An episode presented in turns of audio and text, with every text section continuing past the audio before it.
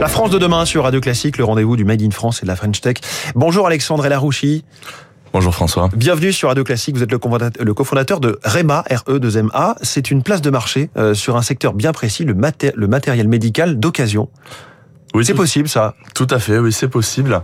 Euh, en fait, c'est quelque chose qui a, qui a toujours existé, on va dire, qui se passait un petit peu euh, en sous-main. Euh, moi, je suis fils de médecin, plutôt de médecin de, de campagne, et euh, j'ai toujours connu en fait euh, mon père par exemple ou ma mère euh, aller acheter du matériel euh, sur des pathologies par exemple où il n'y avait pas forcément une grosse demande où ils n'avaient pas une patientèle très touchée par la pathologie et donc aller acheter certaines machines qui n'étaient pas forcément rentables et parfois l'acheter en seconde main. Donc en occasion j'ai des souvenirs comme ça de charger des machines dans le break familial le week-end. Donc c'est comme ça que vous est venu l'idée parce que ça existait, vous le disiez depuis toujours. En revanche, une place de marché, ça c'est une première mondiale. Personne ne l'avait fait. Alors ça existait, en effet, il y avait des, des, brokers, il y a des brokers, il y a des revendeurs, il y a parfois euh, certaines sociétés de matériel neuf qui vont revendre du matériel euh, d'occasion, mais il n'y a pas euh, de place de marché, donc de marketplace comme on dit, qui permettent de centraliser toutes les informations autour des machines biomédicales sur le marché de la seconde main. alors pourquoi il y a un intérêt à avoir de la marketplace? euh, parce qu'inévitablement, quand un hôpital ou une clinique, par exemple, a besoin d'acheter euh, du matériel euh, médical, ben en fait, il a besoin d'une grande quantité. Donc, il a besoin de 10, 15, 30, 50 machines, et donc il a besoin de trouver mmh. un endroit où il peut centraliser sa demande et acheter aussi bien de l'ophtalmo que de la cardio, que de la gynéco. Alors, soyons précis sur ce qu'on trouve exactement comme matériel médical. On est vraiment très loin du thermomètre ou de la seringue de base, puisque le prix moyen, c'est 6 000 euros. Alors, c'est même un petit peu plus. Le prix moyen de l'offre c'est aujourd'hui 9000 euros. Là, on parle des, articles qui sont sur votre plateforme. C'est ça. Alors, ce sont du matériel qu'on appelle du matériel dit biomédical, donc des machines qui vont être en lien avec l'acte médical, souvent un acte chirurgical ou un acte de diagnostic. Ça peut être un laser, ça peut être euh, un microscope, ça peut être aussi euh, une, un outil de dentiste, par hmm. exemple, ou une lampe à fente en ophtalmo. Et à quoi ressemble cette masse de marché? Est-ce que c'est comme toutes les autres ou est-ce que vous avez dû développer des, des fonctionnalités spécifiques?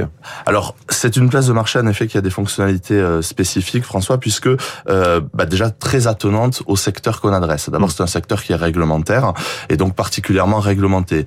Euh, bien évidemment, quand on vend une machine biomédicale sur REMA, elle doit respecter la matériaux-vigilance. On doit vérifier que le marquage CE est toujours d'actualité et bien évidemment que le praticien qui va acheter cette machine peut le faire en confiance. Il y a toute une documentation. Exactement. Il y a une documentation qui est technique, il y a une documentation qui est administrative. Il y a aussi une documentation qui peut être de l'ordre de la maintenance qu'on va retrouver sur euh, sur ces machines. Ça c'est une des parties des fonctionnalités qui ont été faites sur mesure. Il y a également des euh, fonctionnalités, on va dire, de services qui viennent s'associer. Donc par exemple des fonctionnalités de financement, mais des fonctionnalités aussi de garantie, parce que l'idée c'est de proposer du seconde main avec la même fluidité que du matériel neuf.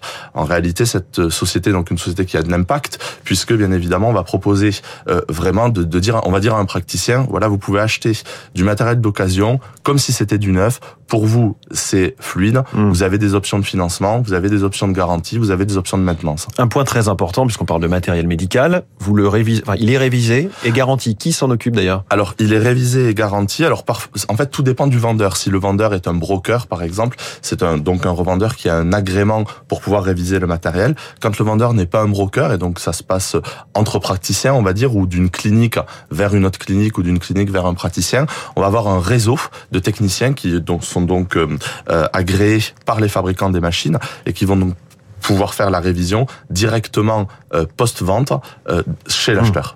Et sur l'aspect sanitaire, parce que spontanément, quand, quand je dis à nos auditeurs que vous faites du matériel médical d'occasion, on se dit, là là, est-ce que, j'allais dire c'est propre, vous allez me dire évidemment, mais voilà, est-ce que c'est désinfecté, est-ce qu'il y a des protocoles particuliers? Alors, ça dépend des, produits aussi pour les lasers. bon. Pour un bon nombre de machines, euh, elles sont déjà dans des environnements stériles la majeure partie de leur vie, finalement de la vie de la machine. Donc on n'a pas trop euh, ce, ce sujet-là. Euh, bon, bien évidemment, quand on, on, on, va pouvoir, quand on va livrer une machine dans un établissement, il y a un ingénieur biomédical qui la réceptionne habituellement mm. et bien évidemment qui est responsable de, de, de, de, tout ce qui est attenant à la à l'hygiène. Mais j'ai envie de dire c'est mm. la base. Euh, vous venez de vous lancer hein, en juin dernier à peine, objectif rentabilité d'ici deux ans. Comment est-ce que vous comptez accélérer sur le fait que tout le monde vienne sur votre plateforme?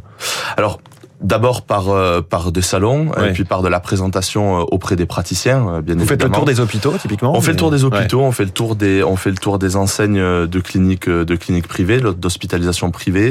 Euh, on mène aussi des études institutionnelles avec l'école des hautes études en santé publique sur la décarbonation de la santé, de façon à, à, à pouvoir dire en réalité que quand on achète une machine sur REMA, on a de l'impact mmh. aussi sur la carbonation. Euh, donc c'est une, une, de nos missions. Donc aujourd'hui, on est vraiment dans une démarche qui est très proactive euh, pour se présenter aux professionnels de santé, à la fois pour leur proposer du matériel, mais également pour pouvoir récupérer leur matériel et pour qu'ils puissent le proposer à d'autres, euh, et parfois, euh, bien évidemment, dans toute l'Europe. Et vous connaissez un peu déjà bien le secteur, puisque vous aviez déjà fondé une start-up, mille et une pharmacies, que vous avez revendues depuis. Alors, J'étais cofondateur, on était on était quatre à l'époque à la tête de Mille et une pharmacies. J'avais pas eu l'idée initiale, c'était euh, un de mes un de mes partenaires de l'époque. Euh, mais oui, en effet, je suis euh, plutôt aguerri au secteur à la fois de la santé et au secteur réglementaire. Merci beaucoup, Alexandre El Harouchi, cofondateur de REMA RE2MA. Donc notre invité ce matin en direct dans la France de demain. Vous retrouvez tous les épisodes, j'allais le dire, mais c'est en direct, mais c'est quand même des épisodes de podcast sur la France de demain, sur radioclassique.fr et vos applis de podcast. Merci beaucoup et très bonne journée. Merci.